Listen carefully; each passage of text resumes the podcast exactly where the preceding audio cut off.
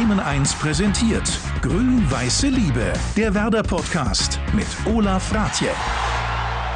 Es ist unbestritten eine besondere Beziehung zwischen Werder und seinen Fans. Die Rückennummer 12 wird in Bremen nicht mehr an Spieler vergeben, sie ist für die Fans reserviert. Während in anderen Stadien schnell mal gepfiffen wird, wird hier an der Weser die Unterstützung sogar noch lauter. So wie 2016, als die Mannschaft im Abstiegskampf steckte und sich einige Fans eine ganz besondere Aktion ausdachten, die Green-White Wonderwall. Ganz Deutschland staunte über die Werder-Fans. Der damalige Kapitän Clemens Fritz wird sich nachher als Überraschungsgast in diesem Podcast an diese besondere Zeit erinnern. Ich finde, gerade in den schlechten Zeiten, in den vergangenen Jahren, wo es nicht so gut lief, sind doch auch die Mannschaft mit den Fans nochmal näher zusammengewachsen. Und ich glaube, wir haben hier einfach eine ganz besondere Atmosphäre. Und eine, die damals mit ihrem Fanclub für diese besondere Atmosphäre gesorgt hat, wird uns jetzt ihre grün-weiße Liebesgeschichte erzählen. Hallo, mein Name ist Kirsten. Ich bin 45 Jahre alt, komme aus Bremen-Findorf und Werder bedeutet mir Liebe. Und ich bin Werder-Fan seit, seit ich quasi denken kann, also Anfang der 80er, als ich die ersten Spiele im Radio mitgekriegt habe. Und mein Platz im Stadion ist Block 40, Reihe 8, Platz 20. Und genau auf diesem Platz sitzt Kirsten jetzt und ich auch im Stadion mit etwas Abstand, eine Reihe dahinter quasi um uns herum, jetzt dementsprechend 42.356 leere Plätze und auch ein leeres Fußballfeld, knapp 20 Meter vor uns. Sitzen wir hier Ecke Südwest, ungefähr so Höhe Eckfahne. Kirsten, hier ist bei den Spielenden immer dein Platz. Wie fühlt es sich denn jetzt an, mal wieder endlich im Stadion zu sein? Es ist einerseits ist es ein schönes Gefühl, weil hallo Stadion und ich habe das Stadion auch vermisst, aber andererseits ist es halt auch ein sehr beklemmendes Gefühl, weil so ein leeres Fußballstadion ist halt ist traurig. Ich, vor allen Dingen, weil ich weiß, dass ich hier auch in den nächsten Monaten nicht wieder sitzen werde. Was ist es denn, was du so vermisst an dem Stadionbesuch? Ist es die Stimmung? Ist es dieses Zusammensein? Ist es vielleicht einfach das Ritual Stadionbesuch? Äh, ja, es ist das ganze Ritual. Also im Endeffekt, wenn man jedes zweite Wochenende ins Stadion geht und wahrscheinlich auch noch ab und zu mal auswärts fährt, ist das halt am Wochenende schon ein richtiges Ritual geworden. Also man steht auf, macht sich fertig, ich stehe mit meinen Freunden dann immer so ab, ab 12, 1 an der Union Brauerei und dann trinken wir ein Bier oder zwei und dann gibt es noch eine Wurst. Und dann gehen wir zum Stadion und dann treffen wir die, die ein bisschen später kommen an der Litfaßsäule und dann gehen die mit den Stehplätzen, gehen um zwei dann rein. Ich gehe ein bisschen später rein und dann nach dem Stadion treffen wir uns alle wieder am Bierwagen und dann wird noch ein Bier getrunken und dann wird über Spiel gesprochen und rumgealbert und dann gehen wir halt weiter ins Eisen und trinken unser Bier danach nochmal. Und es ist halt einfach so, der ganze Samstag ist im Endeffekt rausgeplant auf diesen Stadionbesuch. Und das fehlt halt einfach, auch dieses Soziale rund um den Stadionbesuch. Wie sieht denn das jetzt in der Corona-Zeit aus? Ich muss mal ganz kurz erklären, weil ich ja eben gesagt habe, wir sitzen in einem leeren Stadion. Das stimmt auch, das Stadion ist leer, aber hinter den Kulissen wird fleißig gearbeitet für den Tag, an dem es denn hier endlich weitergeht. Also hier finden auch ein paar Bauarbeiten statt. Wie, wie erlebst du denn jetzt in dieser Corona-Zeit denn die Werder-Spiele? Zu Hause auf dem Sofa. Ähm, manchmal schalten wir zusammen uns über, über Zoom oder Jitsi zusammen und machen dann zusammen, gucken jeder von seinem Sofa aus. Das haben wir gerade bei der Relegation und in den letzten Spielen der letzten Saison zusammen gemacht, damit wir so ein bisschen virtuell Händchen halten konnten. Und sonst wird halt mehr über Twitter diskutiert. Aber es ist halt einfach nicht das Gleiche. Ja, aber wir beide sitzen jetzt ja hier gerade im Stadion. Es sind Temperaturen um die 0 Grad. Da klingt ja eigentlich dieses gemütlich zu Hause im Warmen sitzen, das Spiel zu hören oder zu gucken, durchaus auch verlockend. Also warum reicht dir das denn nicht?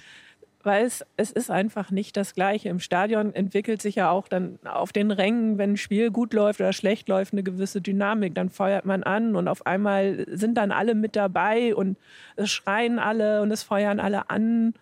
Oder man leidet dann auch zusammen. Gibt es denn jemanden, der dich nervt in deiner Reihe vor dir, der vielleicht immer zur falschen Zeit aufspringt? Jetzt hättest du die Gelegenheit, mal zu sagen, Schluss damit. Ich muss, ich, ich muss glaube ich, sagen, dass ich die Person bin, die immer alle nervt. Ist das so? Ja, ich pöbel ganz gut. Oh. Oh, da müssen wir dann gleich nochmal drüber sprechen. Aber gehen wir vielleicht mal chronologisch vor. Ähm, welches war denn überhaupt dein erstes Spiel, das du live gesehen hast hier? Mein erstes Werder-Spiel war Werder Bremen gegen Waldhof Mannheim.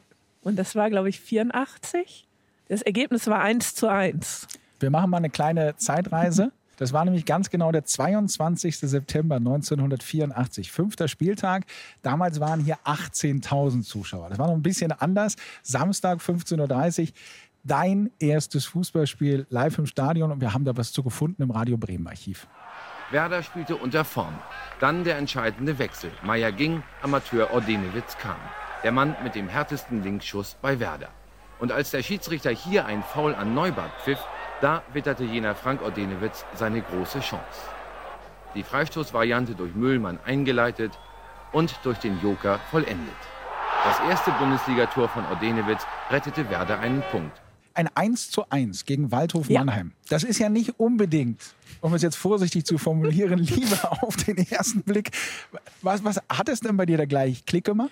Also ich habe ja schon vorher immer Fußball geguckt mit mhm. Papa zu Hause und also unsere Nachbarn hatten auch Dauerkarten. Also ich, ich bin da schon so, so, wie man in Bremen halt sofort zum Fußball rein sozialisiert wird durch das ganze Umfeld und durch die Familie. Ich habe das immer schon geguckt, auch Sportschau ich kann mich auch noch an die Europameisterschaft erinnern, wo wir ausgeschieden mhm. sind. Also das habe ich alles schon mitgekriegt. Und dann hat mein Vater gesagt, so, ich habe Karten und wir gehen jetzt ins Stadion. Und dann durfte meine beste Freundin damals mit und dann sind wir zum Stadion gefahren. Und das war für mich schon super spannend, weil mein Vater, der nie öffentliche Verkehrsmittel benutzt, ist mit uns Bus gefahren. Das war schon ein Erlebnis. Und ähm, dann, dann kommen wir hier im Stadion an und das waren so viele Menschen und für so einen kleinen Menschen mit acht Jahren sind halt auch 18.000 Menschen eine unheimlich unfassbare Menge Menschen, die man gesehen hat, die alle zum gleichen Punkt wollten. Und dann habe ich, ich habe oben relativ in der Mitte auf der Nordtribüne im Oberrang gesessen. Und dann hatte ich natürlich einen super Blick auf die alte Ostkurve und das war ein reines Chaos und alle haben angefeuert und das war ein unfassbares Gefühl, was mich damals schon super fasziniert hat und was ich auch heute so immer noch wieder kriege, wenn ich in einem vollen Fußballstadion bin. Das war ja eine spannende Zeit, die 80er Jahre bei Werder Bremen. Otto Rehagel war zu der Zeit Trainer, als du hier dein erstes Spiel gesehen hast gegen Waldhof Mannheim. Hattest du denn da einen Lieblingsspieler zu der Zeit? Ja, Rudi Völler. Wer hatte denn nicht Rudi Völler zu der Zeit als Lieblingsspieler? Das war ja eine große Auswahl. Ja, aber Rudi Völler. Rudi, gut, müssen wir nicht weiter drüber reden. Was hat dich an Rudi Völler so fasziniert? Er hat viele Tore geschossen. Das ist wahrscheinlich das Gleiche, was Kinder vor, vor zehn Jahren an Claudio Pizarro fasziniert hat wenn wir in den 80er Jahren bleiben, da war ja es damals nicht so wie heute, dass es an jeder Ecke Merchandise gab. Das Wort gab es damals, glaube ich, noch gar nicht. Hattest du denn trotzdem irgendwie einen, einen selbstgestrickten Werner-Schal oder Mütze oder kam sowas denn alles erst später? Das kam tatsächlich erst später. Das hatte ich nie. Ich glaube, mein erstes Trikot habe ich Mitte der 90er gekauft. Das war dann von? Hani Ramsi. Oh, hast du das noch? Nee, das ist weg und ich finde das auch nicht mehr. Oh, das hätte einen gewissen Wert, ganz bestimmt. Wie sieht das denn heute aus? Wie viel, wie viel Trikots, Schals, Mützen hast du denn? Weil ich gucke gerade mal zu dir rüber. Ich glaube, ein bisschen was hast du auch dabei, ne? Also ich habe hier meine schöne, kuschelige, warme Mütze auf. Mützen habe ich relativ viele, weil im Winter ist kalt, da braucht man eine Mütze. Mhm. Schals habe ich drei oder so. Ich habe einen Schal, den ich eigentlich immer mitnehme, das ist mein sogenannter Bierschal, weil der schon die ein oder andere Bierdusche erlebt hat. Der wird auch nicht gewaschen, wegen Glück und so. Aber wenn ich den vergesse, dann, ich habe ihn gleich zweimal vergessen und dann musste ich halt einen Schal besorgen, weil ohne Schal geht nicht. Da muss ich jetzt aber nachhaken. Das ist ja eine Sache, die kennen wir im Fußball, so ein bisschen Aberglaube. Und das schimmerte bei dir jetzt ja auch gerade durch. Dieser Schal bringt Glück, äh, bringt nicht Glück. Hast du da so Rituale, also nicht nur den Schal, dass du vielleicht auch sagst, ich muss als letztes in meiner Reihe sitzen oder ich muss die Tür noch zweimal kontrollieren. Hast du solche also Spinnereien? Es, es gab, also zurzeit nicht. Diese Saison habe ich noch keine entwickelt, letzte Saison auch nicht. ähm, wir hatten also ganz in der, in der Saison 2015, 2016 gab es ein Ritual, da bin ich morgens mal joggen gewesen vom Heimspiel. Und wenn, wir, wenn ich gejoggt habe, haben wir drei Punkte geholt. Ich bin nicht so viel gejoggt. und, ähm, du hättest es beeinflussen können. Dann gab es zwischenzeitlich von meinem Kumpel Steffen die Mama Gabi die hat immer Lasagne gemacht und wenn sie Lasagne gemacht hat, hat Werder gewonnen. Dann musste Gabi eine ganze Zeit lang immer Lasagne machen. Das hat dann aber auch irgendwann nicht mehr funktioniert. Ja, irgendwann reißen diese ganzen ja. schönen, schönen Dinge. Das äh, lässt sich dann nicht verhindern. Ähm, welche Rolle spielt denn Werder überhaupt in deinem Leben? Wir haben jetzt ja eben schon gehört, dein Vater hat dich das erste Mal mitgenommen. Also quasi Werder wurde dir da ein bisschen mit in die Wiege gelegt. Ne? Ja, so ist das. Und dann wird man halt, wenn man in Bremen groß geworden ist in den 80ern, ist man da, glaube ich, auch an Werder nicht vorbeigekommen. An, weil das waren ja echt Zeiten mit Otto Rehagel und Rudi Völler und Karl-Heinz Riedle und Frank Neubart. Das waren halt einfach richtig riesen Zeiten. Ich habe die Spiele teilweise abends noch auf, im Radio im Bett gehört, wenn ich eigentlich schlafen sollte. Liebe Grüße an die Hansawelle. Sie hat mich immer gut versorgt. Und dann, das, man wächst dann halt da so rein und mit auf. Und es nimmt halt auch so immer noch, also nicht der Verein direkt, aber was dadurch ich mir an Kontakten geschaffen habe, einen relativ großen Raum in meinem Leben ein. Also ich gehe mit meinen Freunden, gehe ich, die sehe ich im Stadion. Jetzt nicht im Stadion, sonst jetzt anders, aber sonst, die, ich wusste, weiß ich immer, dann und dann und dann sehe ich mhm. auf alle Fälle alle, auch die, die aus Hamburg kommen zum Gucken und so. Durch Werder bin ich jetzt ähm, im Dachverband der Bremer Fanclubs auf einmal aktiv. Das heißt, ich habe auch ein ganz neues Aktivitätsfeld für mich ausgemacht, jetzt in späten Jahren, was mir aber sehr, sehr viel Spaß macht, mich für Fanbelange einzusetzen. Du hast jetzt gerade gesagt, da kommen dann auch die Freunde und Freundinnen aus Hamburg. Gibt es bei dir in deinem Umfeld auch HSV-Fans? Ja. Und da ist, ist das denn so eine Kabelei oder? Es ist so eine Kabelei. Wir haben also, es sind alles total coole Leute und ähm, wir haben dann irgendwo so der Nenner gefunden, wir sind eigentlich also am Tresen vereint in den Farben getrennt. Und das ist, es ist, es ist eine freundliche Kabelei, die dann immer hier und da mal anfällt. Aber sonst ist es halt einfach, wir mögen alle Fußball und wir haben alle die gleichen Werte. Wir mögen nur andere Vereine, die sich vielleicht nicht so ganz grün sind. Jetzt bist du ja oder hattest du ja das Glück, als äh, kleines Kind hier ins Weserstadion zu kommen, zu einer sehr erfolgreichen Zeit. Werner wurde da gerade wieder Vizemeister in der Saison. Es war die Zeit von Otto Rehagel, von Rudi Völler. Wir haben eben schon drüber gesprochen.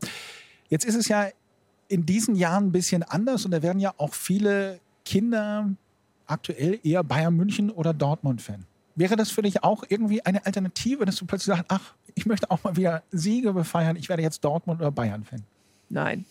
Ich glaube, was wir haben hier in Bremen ein sehr einmaliges und auch als Fans ein sehr enges Verhältnis zum Verein, weil der Verein einfach wirklich in der Mitte der Stadt ist. Einfach auch, wenn man physikalisch in der Mitte der Stadt ist, dann ist man halt sehr, sehr nah dran. Und ich mag das hier einfach zu sehr. Ich muss nicht nur Siege sehen. Also ich habe auch festgestellt, so es schweißt auch sehr stark zusammen, wenn man ständig nur verliert. Und dann freut man sich über einen Sieg auch einfach deutlich mehr. Charakterbildend. Charakterbildend, genau. Du hast jetzt gerade gesagt, dass dieser Ort ja auch in der, in der Mitte der Stadt liegt. Ähm, wie, wie ist denn eigentlich dieser Ort für dich? Viele, viele Bremerinnen und Bremer fahren ja jeden Tag am Osterdeich hier am Stadion vorbei. Wenn du das Stadion siehst, die, die Flutlichtmassen, löst das bei dir irgendwas aus? Ja, dann freue ich mich. Das ist also, das ist einfach auch ein Stück Heimat. Das ist ja auch, wenn man irgendwie Bremen anfliegt auf der richtigen Landebahn, dann sieht man ja auch das Stadion im Anf Landeanflug. Und es ist immer so, okay, ich komme nach Hause, das Stadion ist da. Wir haben jetzt ja über die Zeit gesprochen, unter anderem Otto Rehagel. Das waren äh, große Zeiten. Du hast natürlich auch die Zeit unter Thomas Schaaf erlebt. Also es gab ja viel zu feiern. Was waren denn aber die, die Tiefpunkte? Du hast ja auch richtig gesagt, das ist ja auch das gehört ja auch zu Werder. Das ist ja auch vielleicht ein bisschen charakterbildend, dass es ein bisschen andere Phasen gibt. Was waren für dich so die Tiefpunkte?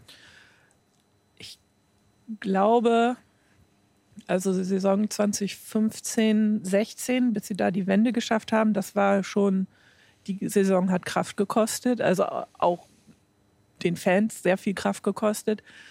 Letzte Saison hätte wahrscheinlich mehr Kraft gekostet, wenn wir ins Stadion gegangen wären. So war es doof.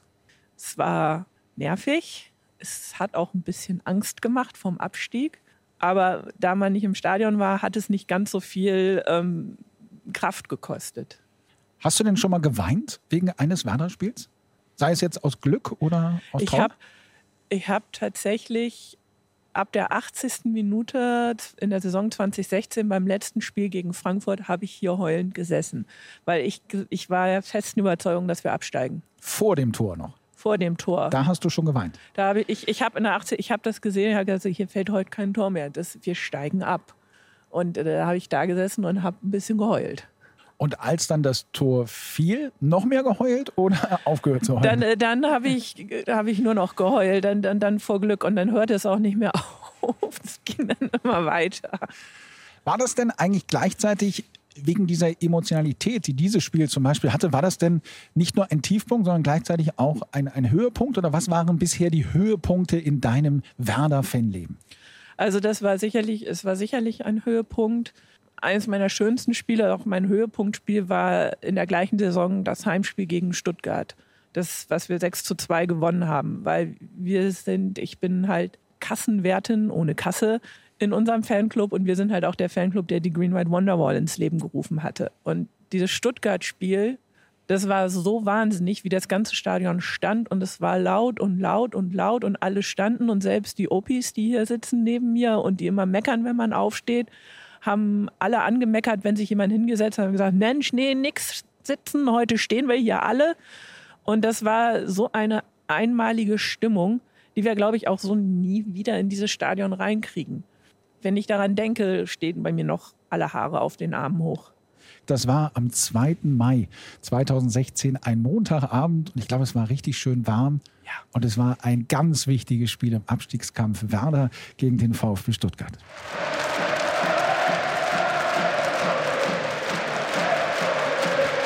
Bartels gegeben, hat die Schussmöglichkeit, schießt! Tor! Bartels macht das 1 zu 0!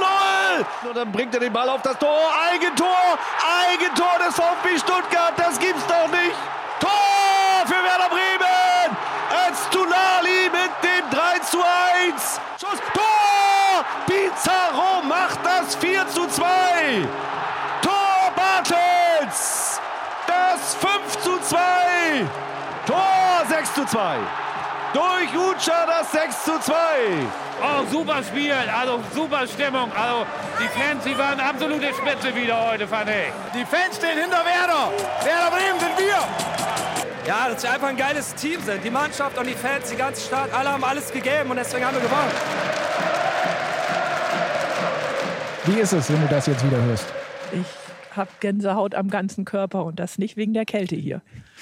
Du hast gesagt, ihr habt damals äh, vom Fanclub diese Green White Wonderwall ins Leben gerufen. Magst du da noch mal kurz erklären, wie das gekommen ist und wie das auch für euch war zu erleben, wie das plötzlich ja deutschlandweit zu einem Thema im Fußball wurde?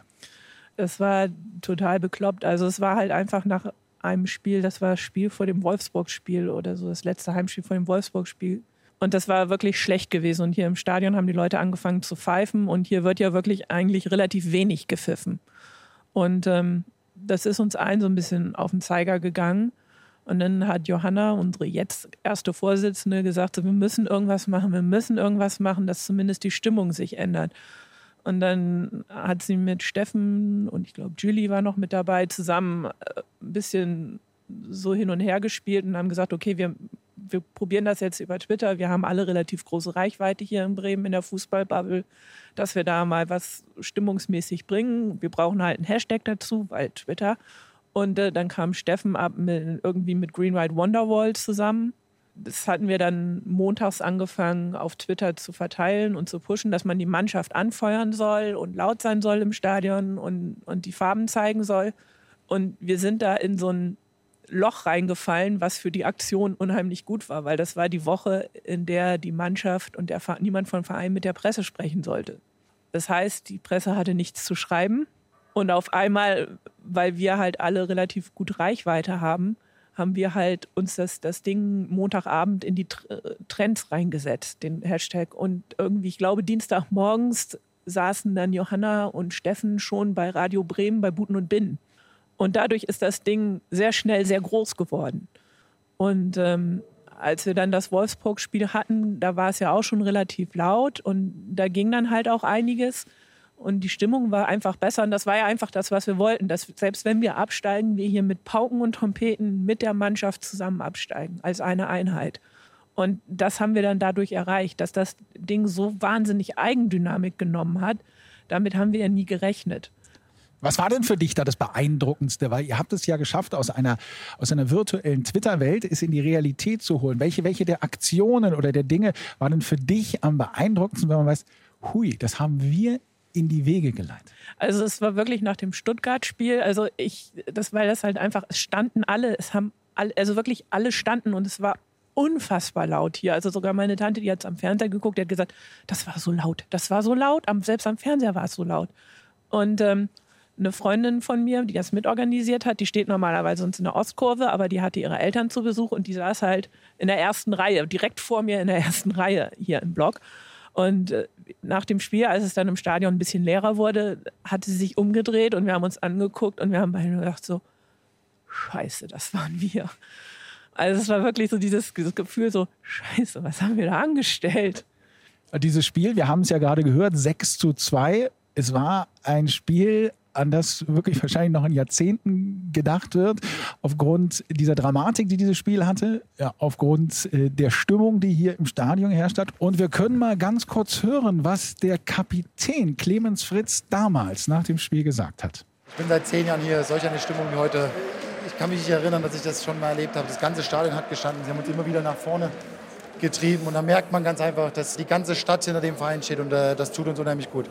Und in der Zwischenzeit ist er auch als unser Überraschungsgast hier in diesem Podcast erschienen. Hallo, Clemens Fritz. Hallo. Mittlerweile Ehrenspielführer und Leiter Profifußball. Kannst du dich eigentlich noch an dieses Spiel, an diesem Montagabend in Bremen erinnern? Ja, ganz klar, ja. Ähm, es war ein besonderes Spiel. Ähm, es war ja auch damals zu der damaligen Zeit äh, montags, dass da Spiele ausgetragen wurden. Das war ja auch ähm, ein Novum. Da gab es natürlich auch einige Diskussionen und äh, wir wussten natürlich auch um die Wichtigkeit des Spiels. Ähm, ich glaube, das war der drittletzte Spieltag. Ja, wir waren quasi zum Siegen verdammt und es war unglaublich, äh, was da im Vorfeld des Spiels hier so um das Weserstadion geschehen ist. Ist denn eigentlich unsere Überraschung gelungen, dass wir ja, Clemens jetzt dazugeholt haben? Die ist sehr nett, das freut. ja, mich auch, danke. Clemens, wir sprechen ein bisschen über, über das Fansein in Bremen und diese Besonderheit mit Werder.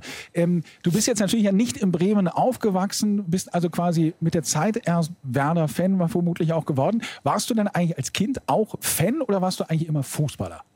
Ich war als Kind Fußballer, aber hatte schon relativ früh eine Verbindung zu Werder, weil ein damaliger Mitspieler von mir von Rot-Weiß Erfurt war glühender Werder Bremen-Fan. Ähm, er ist es nach wie vor. Er geht durch jede Höhe und gerade auch durch die Tiefen mit, äh, leidet auch am Wochenende mit und äh, durch ihn war schon die Verbindung eigentlich recht früh zu, zu Werder da. Und ich habe dann irgendwann zu meiner Leverkusener Zeit, es war auch relativ früh klar, dass ich zu Bremen wechseln werde, aber noch nicht gesprächsbereit. Und dann habe ich zu ihm gesagt, du, Sascha heißt er im Übrigen, Sascha, ich habe eine Überraschung für dich. Ich kann noch nicht drüber sprechen. Und ähm, ich glaube, es waren dann zwei Monate später. Er ist komplett ausgeflippt und hat gesagt: Endlich bist du beim richtigen Verein. Clemens, wie erlebst du denn jetzt diese Spiele ohne Fans? Es ist neu und ich werde mich, ich glaube, wie wir alle, nicht daran gewöhnen. Ähm, ich glaube, es ist was ganz Besonderes hier im Weserstadion vor ausverkauftem Haus aufzulaufen. Und äh, gerade auch, wenn man mit, mit Spielern von gegnerischen Mannschaften spricht oder auch mit Spielern, die Werder verlassen haben, die da wieder hergekommen sind, als Gegner in Anführungsstrichen, die haben immer gesagt, das ist ein großer Respekt, da hier in das Weserstadion zu kommen, weil es ist immer eine unglaubliche Atmosphäre. Eure Fans unterstützen euch wirklich bis zur letzten Minute. Und es ist einfach immer ein Erlebnis. Und gerade, ich finde, gerade in den, in den schlechten Zeiten in den vergangenen Jahren, wo es nicht so gut lief, sind doch auch die Mannschaft mit den Fans noch mal näher zusammengewachsen. Und ich glaube, wir haben hier einfach eine ganz besondere Atmosphäre. Es gibt ja auch so Spieler, die sagen, sobald ich auf den Platz gehe, bin ich in so einem Tunnel. Da kriege ich gar nichts mit. Aber diese Stimmung hier kriegt man schon mit. Oder blendet man das irgendwann aus? Nein, das kriegt man mit. Also es passiert durchaus auch mal, dass man, äh, natürlich, es ist auch bei den Fans Frustration da und dann passiert es auch mal, ich habe ja auch lange Jahre als rechter Verteidiger gespielt und man registrierte auch, Mensch, okay, der hat dich gerade angesprochen. Ähm, das hörst du richtig. Da, das kann auch mal passieren. Und man merkt das natürlich. Man merkt, wenn es leise wird, man merkt, wenn es unruhig wird. Das überträgt sich auch auf die Mannschaft. Und ganz klar merkt man natürlich auch, wenn uns äh, die Fans nach vorne pushen. Und äh, Das ist ein absoluter Mehrwert. Ähm, man kann nicht oft genug Danke dafür sagen und es ist wirklich eine, eine, hohe Achtung auch innerhalb der Mannschaft gegenüber unseren Zuschauern und Fans. Clemens hat es gerade gesagt, diese, diese Geisterspiele, die wir aktuell äh, durch die Corona-Zeit haben, so richtig wird man sich da nie dran gewöhnen. Bist du denn, Kirsten, eigentlich dafür, dass es diese Geisterspiele weiter gibt oder sagst du, solange keine Fans im Stadion sind, soll auch gar kein Fußball gespielt werden?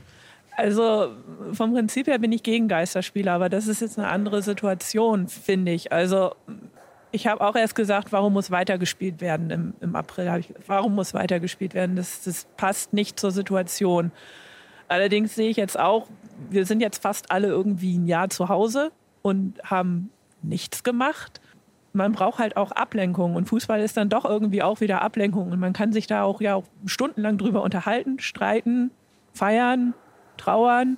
Es ist eine gewisse Ablenkung. Von daher finde ich es gut, dass die Spiele stattfinden. Ich es sind keine Zuschauer da, das heißt, das Infektionsrisiko ist halt einfach mal recht gering.